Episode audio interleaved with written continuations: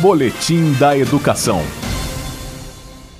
A Secretaria de Educação do Distrito Federal vai pagar o consumo individual de dados para a utilização exclusiva da plataforma Google Sala de Aula para estudantes e profissionais da educação de todas as etapas de ensino. A cobrança do serviço é reversa, ou seja, os usuários navegam por meio do aplicativo Escola em Casa DF e a Secretaria de Educação paga a conta. Já podem utilizar o serviço aqueles que possuem chip ativo das operadoras TIM, Claro e Vivo. Essas empresas já se credenciaram por meio de chamamento público. Sobre essa iniciativa, em vídeo institucional, o secretário de Educação, Leandro Cruz, destacou: Finalmente, os nossos estudantes terão direito à internet patrocinada, os nossos professores não precisarão mais utilizar a própria internet para acessar a ferramenta do Escola em Casa.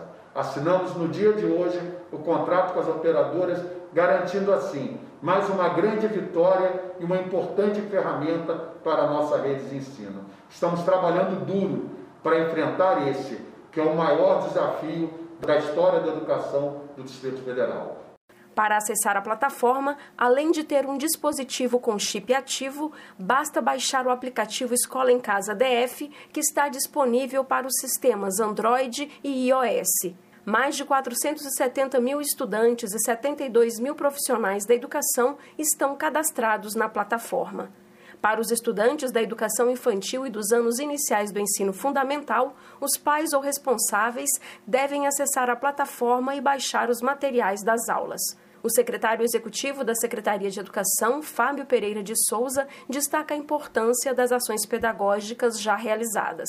Ninguém esperava passar por isso e ninguém foi formado, capacitado para estar atuando neste momento, preparado para os planos das faculdades. Então, estamos fazendo um grande investimento e amenizar todo o impacto que a pandemia trouxe nas nossas vidas pessoais e nossa vida profissional.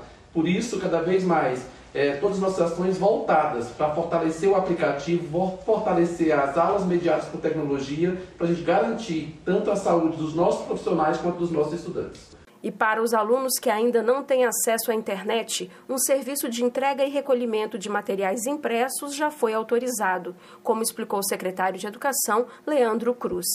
A entrega do material impresso, que era uma grande reivindicação da rede, nós liberamos com o recurso do PEDAF, a contratação de serviços de entrega para apoiar as escolas na entrega e na busca dos materiais impressos, criando assim mais um instrumento de democratização do acesso ao estudante e mais uma ferramenta de segurança para os nossos profissionais.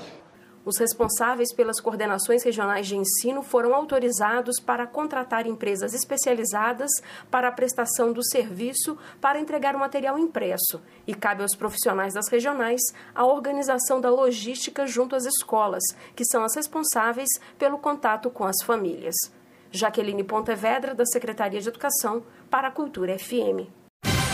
Boletim da Educação.